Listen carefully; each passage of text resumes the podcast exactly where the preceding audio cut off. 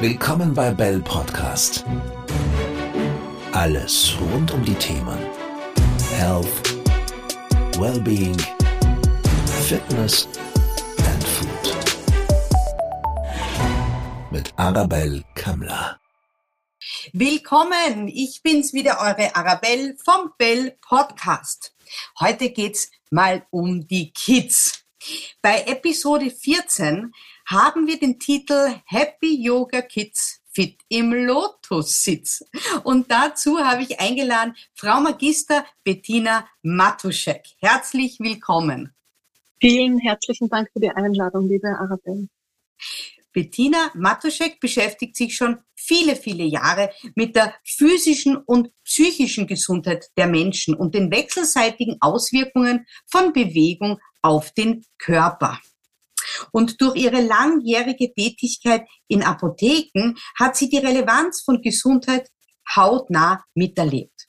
Auch durch ihre eigene gesundheitliche Geschichte, die hat sie veranlasst, sich der Wichtigkeit von Bewegung für den Körper, aber auch den Geist noch besser zu verstehen.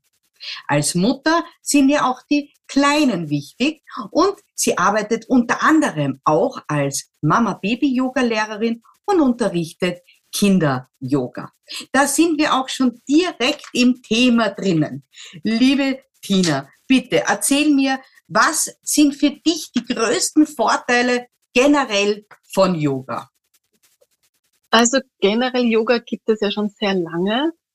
Das wird ja in Indien schon seit 5000 Jahren praktiziert und ist schon seit 5000 Jahren bekannt. Das ist jetzt nicht nur eine Technik, sondern auch ein Zustand. Ähm, es ist eine ganzheitliche Praktik, die ähm, sowohl körperliche als auch geistige Aspekte beinhaltet. Und wenn man sich anschaut, was bedeutet Yoga, dann ist das Anjochen und das Jochbringen, das heißt Einheit und Verbindung. Und das Ziel vom Yoga ist es, Körper und Geist in Einklang zu bringen. Und es gibt verschiedene Yoga-Wege. Und im Westen ist am häufigsten bekannt und auch am meisten praktiziert der Hatha-Yoga-Weg. Und dieser Hatha-Yoga-Weg ist umfasst viele Körperhaltungen, Atemübungen, Pranayama, Pranayama und Meditationstechniken. Ähm, also die Vorteile vom Yoga sind jetzt nicht nur auf der körperlichen Ebene wie Muskelstärken, Gelenke, Knochenstärken, die Flexibilität und die Beweglichkeit verbessern, den Atem zu vertiefen, die Lungenkapazität zu erhöhen, ähm, auch die Haltung und das eigene Körpergefühl zu schulen die Muskelverspannungen zu lösen und das Immunsystem zu stärken, sondern es wird auch eben der Stress abgebaut, das Bewusstsein wird erweitert. In meiner Ausbildung haben wir immer gewitzelt, dass wir spirituell gedehnt werden, ähm, der Geist wird geklärt, das Nervensystem wird beruhigt, die Konzentration wird gefördert, man wird innerlich ruhiger und ausgeglichener, teilweise dann auch Perspektiven verändert, Haltungen ähm, reflektiert und es gibt ganz einfach einen bewussteren und aufmerksameren Umgang mit sich und seiner Umwelt. Und wie unterscheidet sich das Kinder-Yoga jetzt vom Erwachsenen-Yoga?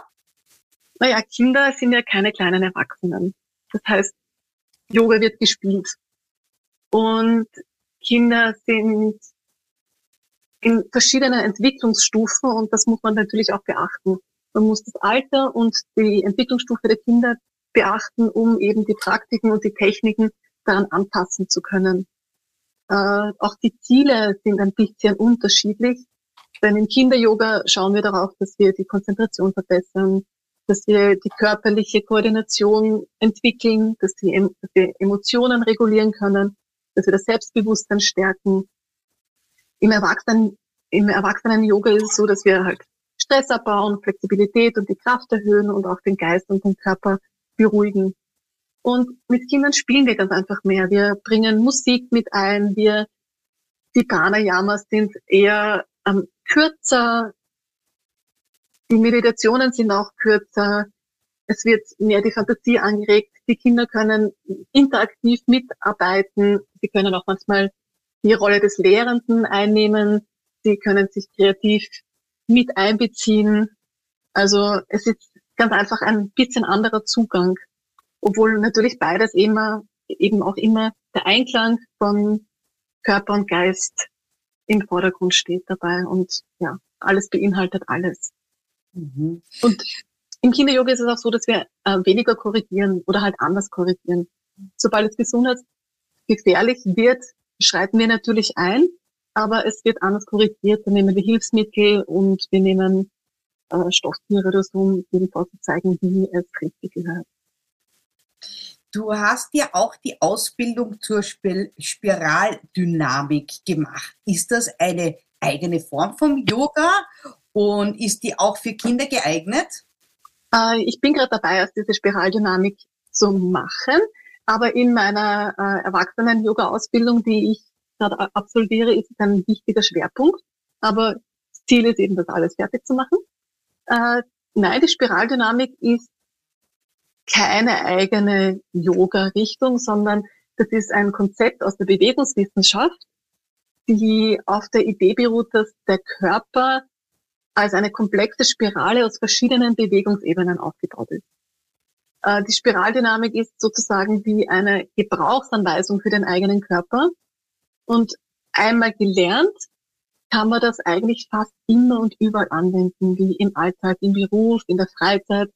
Es ist so, es wird das Wie der Bewegung beschrieben. Weil der Körper besteht aus ineinandergreifenden Spiralen, vom Scheitel bis zur Sohle. Und diese Spiralen sind auch überall in der ganzen Natur vertreten, wie in der Spiralgalaxie oder auch in der DNA. Und wenn man sich jetzt gemäß dieser natürlichen Spiralen und Drehungen im Körper bewegt, dann kann man körperliche Belastungen reduzieren, man kann ähm, die Beweglichkeit und die Körperhaltung und die Stabilität verbessern. Ähm, und wenn man sich durch diese gezielten Übungen und Bewegungen, wenn man sich daran orientiert, können muskuläre Disbalancen, Fehlhaltungen korrigiert werden, es können Schmerzen gelindert werden und Verletzungen vorgebeugt, vorgebeugt werden. Das ist jetzt nicht nur eine Präventivmaßnahme, sondern wird auch in der Therapie eingesetzt. Ähm, zum Beispiel ist es in der Physiotherapie, in der Rehabilitation nach Verletzungen oder nach Operationen aber auch im Sporttraining oder im Yoga wird das eben eingesetzt. Im Yoga ist die Spiraldynamik dafür gedacht, dass sie eben auch die Ausrichtung und die Wirkung der Körperhaltungen optimiert. Und wenn man sich eben an diese natürlichen Spiralen im Körper orientiert und, und wenn man sich darauf konzentriert, dann werden diese Übungen effektiver und die Verletzungen werden, vor, also vor Verletzungen wird vorgebeugt. Das heißt, die Ausführungen der Asanas sind ganz einfach anatomisch sinnvoll verfeinert. Mhm. Und ja, diese Spiraldynamik kann auch für Kinder bei Kindern angewandt werden, aber da ist halt eben wichtig, dass das eine erfahrene Therapeutin ist, die das anleitet, die sich eben mit der Spiraldynamik und mit Kindern Natürlich, natürlich, das ist klar. Ähm, wenn wir jetzt wieder zurück zu den rein zu den Kindern kommen, wovon mhm. profitieren deiner persönlichen Meinung nach die Kinder am meisten von Yoga? Ähm, ja, also eben nicht nur diese körperliche Ebene wie Ausdauer und Flexibilität, Körperhaltung, das Körperbewusstsein wird gestärkt. Das ist eben auch stressabbauend und Kinder werden ruhiger, sie entspannen sich besser, die Konzentration wird verbessert, weil sie eben lernen, im gegenwärtigen Moment zu sein. Sie fokussieren sich auf etwas durch diese Meditation, die wir da immer wieder machen. Ähm, Emotionen werden eben reguliert und Kinder lernen, auf ihr eigenes Bedürfnis zu achten, ihren eigenen Körper, ihre eigenen Grenzen und auch den, die Grenzen der anderen zu bewahren.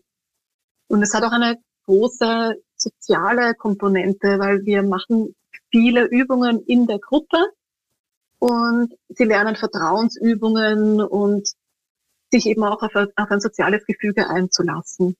Mhm. Das ist immer ganz wichtig. Und ja, sie haben auf jeden Fall viel Spaß und viel Bewegung und sie lernen, dass sie nicht unter Leistungsdruck immer arbeiten müssen, weil sie sind auf sich, auf ihren eigenen Körper konzentriert und sie sollten sich halt eben nicht vergleichen mit anderen und ja, sie haben dann einfach Spaß. Ja, und Spaß ist natürlich ein ganz ein wesentlicher und wichtiger Punkt. Das wissen wir beide als Mamis genau. Ähm, sag mal, ab welchem Alter kann man diese Asanas mit Kindern gemeinsam praktizieren oder auch alleine die Kinder? Was, wie, wie würdest du das beschreiben? Ab welchem Alter ist das sinnvoll? Also erstens einmal ist es generell nie zu früh im Bereich der Körperwahrnehmung und Achtsamkeit irgendwie zu üben.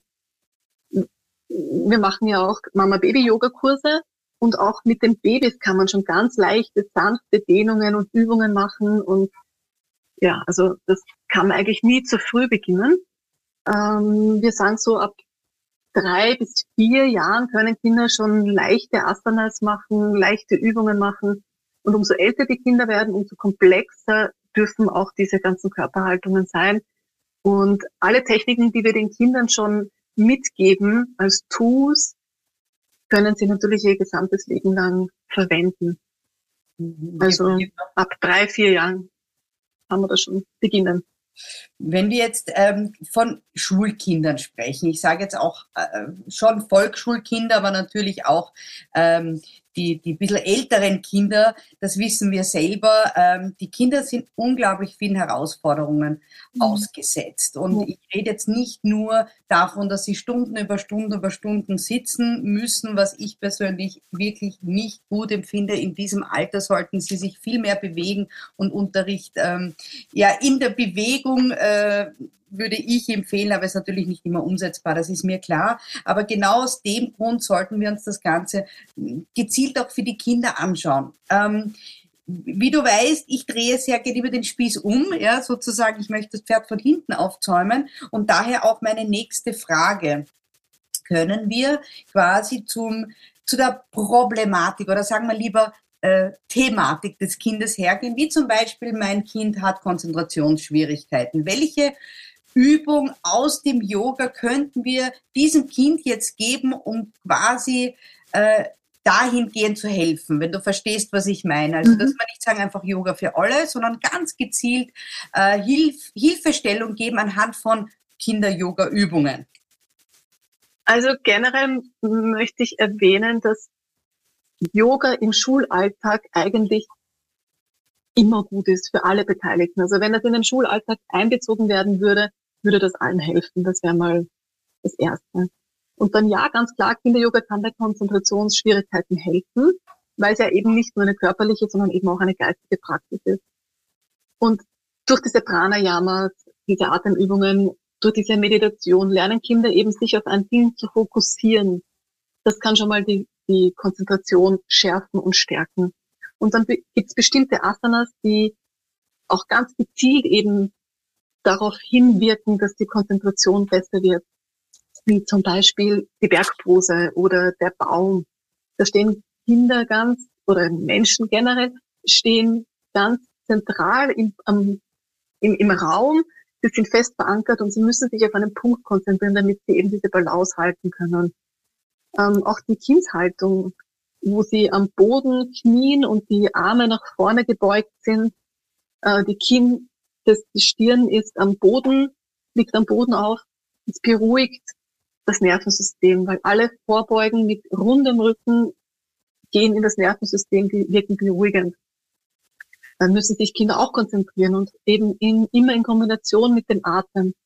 Und dann gibt es auch spezielle Übungen, die zum Beispiel Kreuzbewegungen, wenn man äh, über Kreuzbewegungen macht, wo alles über die Körpermitte geht, Mhm. Das verbindet die linke und die rechte Gehirnhälfte, weil gerade Lernen, Sitzen, Schreiben, Rechnen, alles, was man halt in der Schule eigentlich so macht, beansprucht die linke Gehirnhälfte. Und wenn man diese zwei Gehirnhälften kombiniert, wie zum Beispiel am Rücken liegend, wenn der rechte Arm zum linken Bein geführt wird, also alles, wo es eben die Mitte, die Körpermitte kreuzt oder beim Klatschen, das wir kennen aus diesem, aus unserer Kindheit, mhm. das mhm. wirkt da unterstützend ähm, auch Drehungen, die wirken sehr, sehr, sind sehr, ein sehr gutes Mittel, um die Konzentration zu fördern. Erstens mal richtet man seinen Körper auf.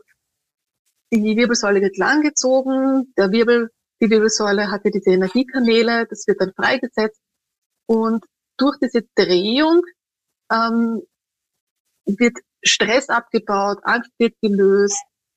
Ähm, und man kann da zum Beispiel, wenn man jetzt auf einem Zettel sitzt, das Gefäß fest verankert und man beginnt, den Brustraum, also wirklich aus der Brustwirbelsäule, sich nach hinten zu drehen, weil man jetzt zum Beispiel ein Geräusch hinten hört oder man möchte ein anderes Kind anschauen, dann dreht sich die Wirbelsäule auf die eine Seite und der Kopf kommt ganz zum Schluss mit. Also das wären spezielle Übungen oder das Krokodil am Boden liegend, wo die Beine auf eine Seite gestreckt sind und der Oberkörper auf die andere Seite. Also Schultern liegen noch am Boden auf, aber der Kopf ist in die gegen gerichtete Richtung. Das wären zum Beispiel ein paar Übungen. Oder auch die Reflexzonen kann man aktivieren, auch bei den Ohren zum Beispiel, wenn man da immer wieder halt so von oben nach unten massiert. Dann Meditationen stärken die Konzentration und die Pranayama. Das ist ganz, ganz zentral und wichtig. Ich habe ganz fleißig mitgeschrieben. Ich, ich werde das ganz, ganz sicher auch bei meiner Tochter noch einmal anwenden und schauen, äh, ob man ihr da auch ein bisschen helfen kann, weil Konzentration, die brauchen wir alle, ja, vor allem in der Schule, aber natürlich auch wir Erwachsene. Kommen wir zum zum nächsten Thema. Ich seufze jetzt schon, weil das ist ein Thema, was wir Mütter, natürlich auch viele Eltern leider aus dem tagtäglichen Leben kennen, nämlich dieses, ich sage schon, leidige Einschlafthema. Mhm. Ähm, die Kinder es sind verschiedene Themen. Die einen sind überdreht, die anderen wollen nicht. Also der kindliche Widerstand spielt hier manchmal auch eine Rolle.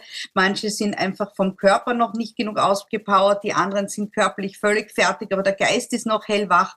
Also da gibt's viele, viele Gründe, die es einfach erschweren, dass ein, ein Kind am Abend ganz genüsslich sich ins Bett liegt und von alleine schnell einschläft.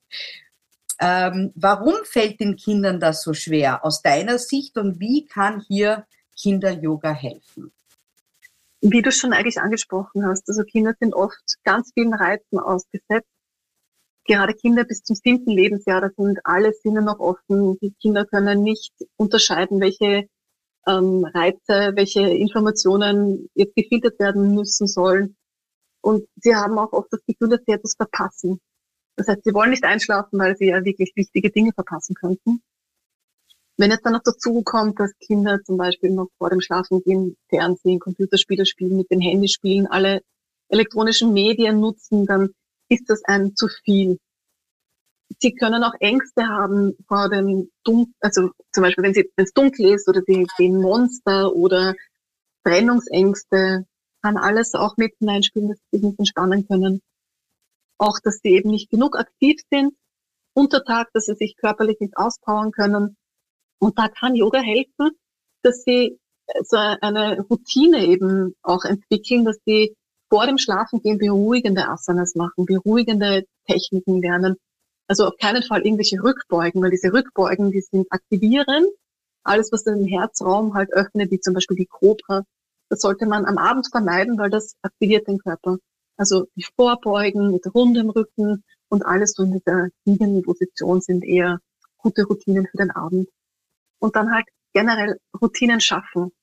Meine Tochter zum Beispiel, die hat eine Pinnwand, da ist aufgeklebt, was sie jeden Abend machen sollte und daran kann sie sich orientieren und da weiß sie jeden Tag etwas zu tun und da fällt es ihr leichter, ganz einfach in diese Routine zu kommen und auch loszulassen und ganz einfach die Kontrolle abzugeben und schlafen zu gehen. Mhm, mhm. Hast du vielleicht so die Top drei ähm, wo du die meiste Erfahrung hast, äh, wo du weißt, dass hier äh, Kinder eine Verbesserung spüren, eben zu dem Einschlaf. Ja. Kannst du uns da vielleicht die Top 3 äh, ja. Gerne, also vor allem auch diese Kindespose, die ich schon erwähnt habe, die wirkt sehr beruhigend. Da sitzen eben Kinder am Boden, die Arme sind entweder an den, an den Körper angeschminkt oder sind nach oben.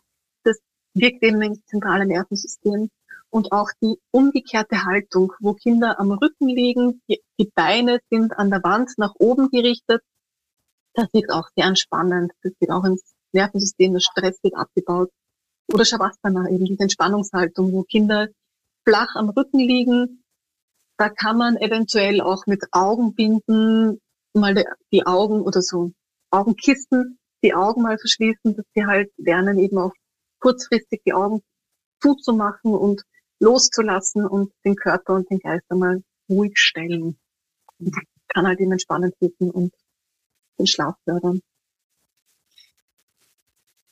Jetzt gibt es noch ein, ein Thema, ähm, was viele belächeln und sagen, mein Kind doch nicht. Da rede ich von Stress. Und äh, ich halte ja Themen, Vorträge, äh, die wirklich nur um das Thema Stress in Kombination mit dem Darm und was es alles für Auswirkungen im Körper, aber auch auf der psychischen Ebene hat. Und man darf das nicht unterschätzen. Kinder sind unter Stress gesetzt. Es ist ähnlich wie wir mit unserer Arbeit, was sie alles äh, da ein Pensum erledigen müssen, kommt natürlich aufs Alter drauf an. Ähm, aber nicht nur die körperlichen Thematiken, sondern auch die psychischen Ebene. Wenn man frustriert ist, weil man etwas nicht schafft oder äh, ich rede gar nicht vom Mobbing, aber auch die leichtere Version, wenn man sich einfach gekränkt fühlt und all diese Themen. Die Kinder können es vielleicht noch nicht so verbalisieren oder auch, auch punktuell erklären. Ähm, ich habe auch witzigerweise darüber nachgedacht und mich entschieden, ähm, in einer der nächsten Podcasts die Kinder einzuladen und die Kinder einmal Stimmen zu geben und die sprechen zu lassen. Und ich werde sie unter anderem auch fragen, ob sie glauben, dass sie Stress haben oder ob Erwachsene mehr Stress haben und bin da schon sehr gespannt auf deren Antwort. Meine Frage an dich, ähm, was, was kann man da machen jetzt, wenn man jetzt von Kinder-Yoga spricht? Spricht. Äh, über die Atmung werden wir am Schluss noch ausführlich sprechen. Aber vielleicht hast du da auch schon eine Idee, wenn ein Kind besonders aufgeregt ist oder sich gestresst fühlt. Ähm, wenn man als Eltern, als Pädagoge oder als Erziehungsberechtigter das merkt, gibt es irgendwie so einen Quick-Tipp, wo man dem Kind vielleicht helfen kann. Ja, also erstens mal finde ich ganz toll, dass du da die Kinder einladen möchtest, weil den Kindern eine Stimme zu geben, ist für mich ganz wichtig und sie mit einbeziehen. Auch in den Schulalltag kann man ja gewisse Asanas mit einbeziehen und man sollte sich anschauen, warum hat das Kind Angst? Ist jetzt zum Beispiel ein Referat, steht ein Referat an, möchte das Kind oder hat sie eine, einen Schulwechsel? Dann kann man das Kind stärken, indem man zum Beispiel ähm, Standübungen macht, wie zum Beispiel den Held. Das Kind nimmt einen Raum ein, also sie positioniert sich in einem Raum, es gibt Kraft, es gibt Mut, es gibt Stärke. Sie lernen in der Anstrengung auch Leichtigkeit hineinzubringen, sich Dinge zu stellen. Das könnte man mit Standübungen zum Beispiel probieren und das kann man natürlich auch in den Alltag auch mit einbauen oder auch in den, in den Schulalltag. Ähm, auch die Baumhaltung gibt Stabilität, es verbessert das Gleichgewicht. Und wenn es eher so ruhige Positionen sein sollen, weil das Kind vielleicht aufgeregt ist, dann ähm, kann man eben wieder die Vorwärtsbeugen machen oder Hüftöffner. Hüftöffner sind ganz tolle Übungen, um Emotionen, negative Emotionen freizusetzen. Die schaffen Balance wieder im Körper, weil gerade was in der Hüfte äh, passiert, da sitzen oft e-, Emotionen, negative Emotionen und wenn man das öffnet, kann man eben Balance schaffen. Negative Gefühle werden dadurch ähm, ganz einfach wie weggeschwemmt, mehr oder weniger. Mhm. Und auch rückbeugen, das ist eben das, was das Herz wieder öffnet, das gibt auch wieder Mut und Kraft. Und ja, alle Drehhaltungen, da wird Stress gelöst, Anspannungen gelöst und wie du schon sagtest, auch die ganzen Pranayama, die Atemübungen, mit dem kann man auf jeden Fall arbeiten. Und was wir im Kinder-Yoga machen, ist mit Schwingungen und Klang. Also wir arbeiten mit Klangschalen, mit Koshis, da kann man auch wirklich durch diese Schwingung in eine tiefe Entspannung kommen. Genau. Ja, toll. Es gibt so viele einfach umsetzbare Dinge und deshalb bin ich ja sehr froh, dass du dir heute die Zeit genommen hast und ich versuche ja beim Bell Podcast alle Themen rund um Health und Wellbeing, Fitness and Food und eben auch die Kinder hier einzubeziehen, wirklich einen großen Bogen spannen, dass jeder, äh, der Interesse hat, sich das Passende für sein Kind rauspickt. Das ist natürlich auch nicht jedes Kind gleich, aber ich habe halt die Erfahrung gemacht, jetzt nicht nur in meiner Tätigkeit, in meinem Beruf, sondern natürlich auch als Mutter, ähm, dass Kinder, wenn sie es nicht kennen, ja, woher sollen sie dann wissen, ob es ihnen gefällt? Also wenn man es ausprobiert und, und es haben mich schon einige Buben überrascht, ja, und, und äh, die dann plötzlich da mitgemacht haben. Also es ist es wirklich wert, dass man das einfach einmal thematisiert oder dem Kind auch so etwas zeigt, dass es das gibt. Die nächste Frage finde ich ja so toll, äh, beziehungsweise ist es keine Frage, sondern ich kann hier aus dem Nähkästchen plaudern, dass ich dasselbe mache. Ich mache es regelmäßig und ich mache es unglaublich oft und ich rede hier von der Diamond Pose. Ich selber ähm, sitze in dieser Position teilweise zwei Stunden nicht, immer wieder bewege ich mich, aber mehrmals am Tag, wenn ich jetzt gerade keinen Podcast aufnehme oder mit einem Kundengespräch bin, einfach beim Arbeiten bin, setze ich mich in diese Position und es tut mir extrem gut. Kannst du unseren Zuhörern und Zuhörerinnen ähm, erklären, was das für eine Pose ist und warum die so gut ist und was auch ähm, für die Verdauung da alles passiert und eben, ob du da diesen Sitz, sage ich jetzt einmal dazu, auch Kindern empfiehlst und wenn, ab welchem Alter? Mhm. Sehr gerne. Also das ist der Fersensitz. Das ist eine ganz klassische, traditionelle Sitzhaltung im Yoga, die eben auf die Pranayamas und die Meditation vorbereitet. Es ist auch für Anfänger gut gedacht. Es ist leicht eben in dieser Position zu sitzen, den Rücken aufrecht zu halten. Man sitzt eben ähm, mit den die Knie sind gebeugt und das Gesäß ruht auf den Fersen. Natürlich Menschen, die jetzt Knie- oder Knöchelverletzungen oder Probleme haben, da kann man Hilfsmittel verwenden, wie Yoga-Blöcke oder Tücher oder so. Aber generell ist das eigentlich eine Übung, die leicht geht. Diese Übung, dieser Sitz mehr oder weniger stärkt nicht nur die, die Knie und die Knöchel, sondern es reduziert eben auch Stress, weil man ist in einer aufrechten Position, die Wirbelsäule wird wieder gestreckt es verbessert die Körperhaltung, es stärkt und strafft die Beinmuskulatur und es wirkt eben auf die Verdauung. Und das ist deswegen, weil der Druck aus dem Bauchraum wird genommen, weil das Gewicht ist auf die Knie und auf die Unterschenkel verlagert. Das heißt, der Magenbereich und die Verdauungsorgane werden auch stimuliert. Und der Magentrakt und die, ja, es wird eben der Druck aus dem Magentrakt herausgenommen, er wird entspannt und daher können so Verdauungsprobleme wie Blähungen und Verstopfungen manchmal vorgebeugt werden. Es wird auch der Stoffwechsel verbessert, weil es, ähm, dieser Bauchraum wird massiert, er wird durchblutet und der Lymphfluss wird angeregt. Also eine wirklich ganz, ganz tolle Übung, die aber auch die Vorwärtsbeugen, wenn der Bauch komprimiert wird, können auch verdauungsfördernd wirken.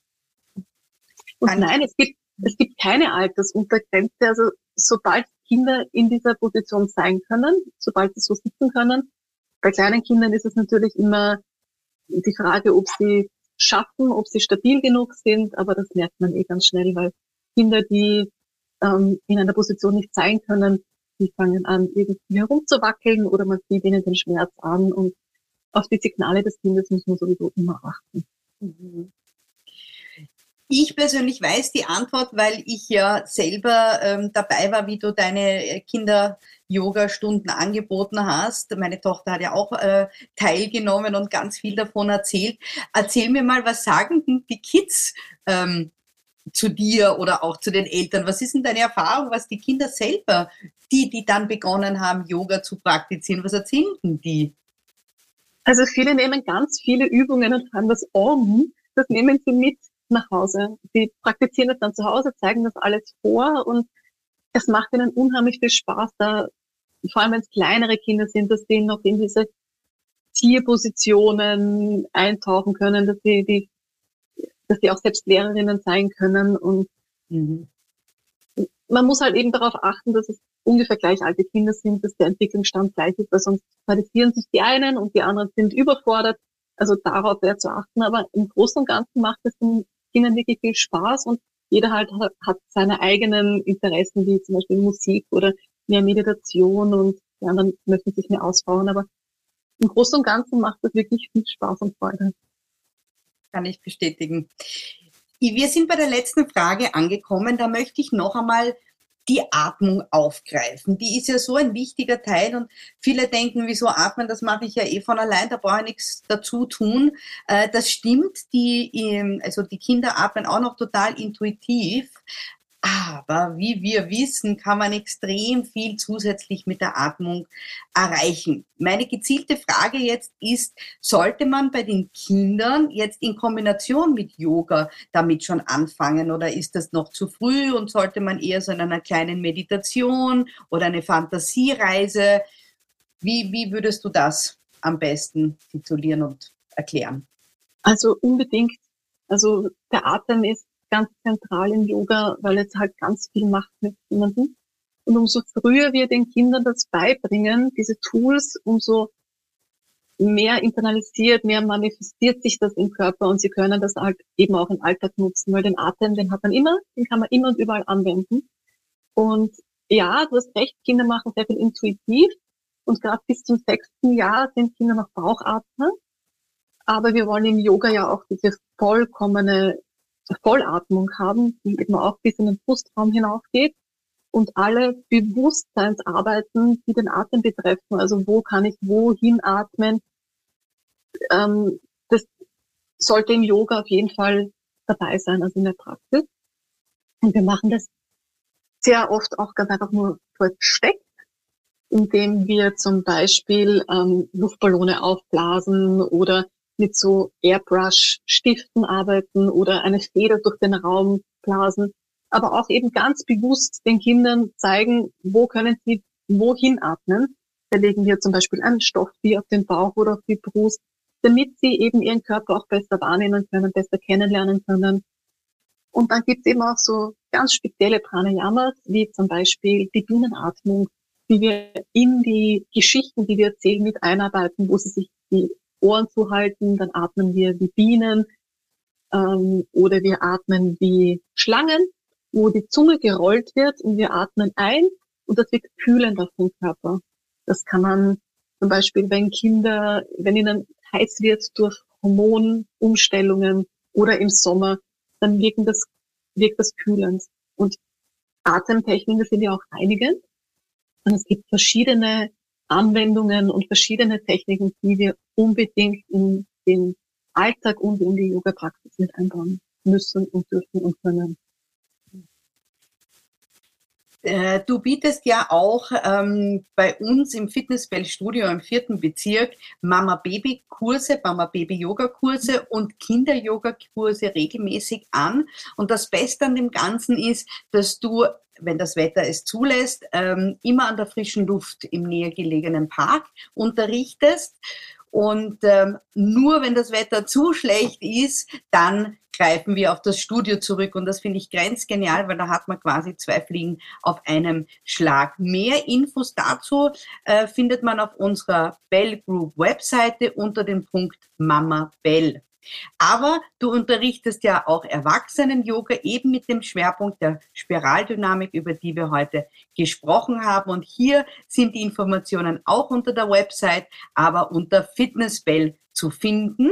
www.belle-group.at und am Schluss möchte ich auch noch erwähnen, wir haben ja vorher von einer Kinderfantasiereise gesprochen. Auch hier warst du so lieb und hast ein Audio eingesprochen für die Kids, dass man denen das am Abend vorm Schlafen vorspielen kann. Und das ist unter unserer Bell Academy Plattform zu finden. Auch hier die Website www.belle-academy.at.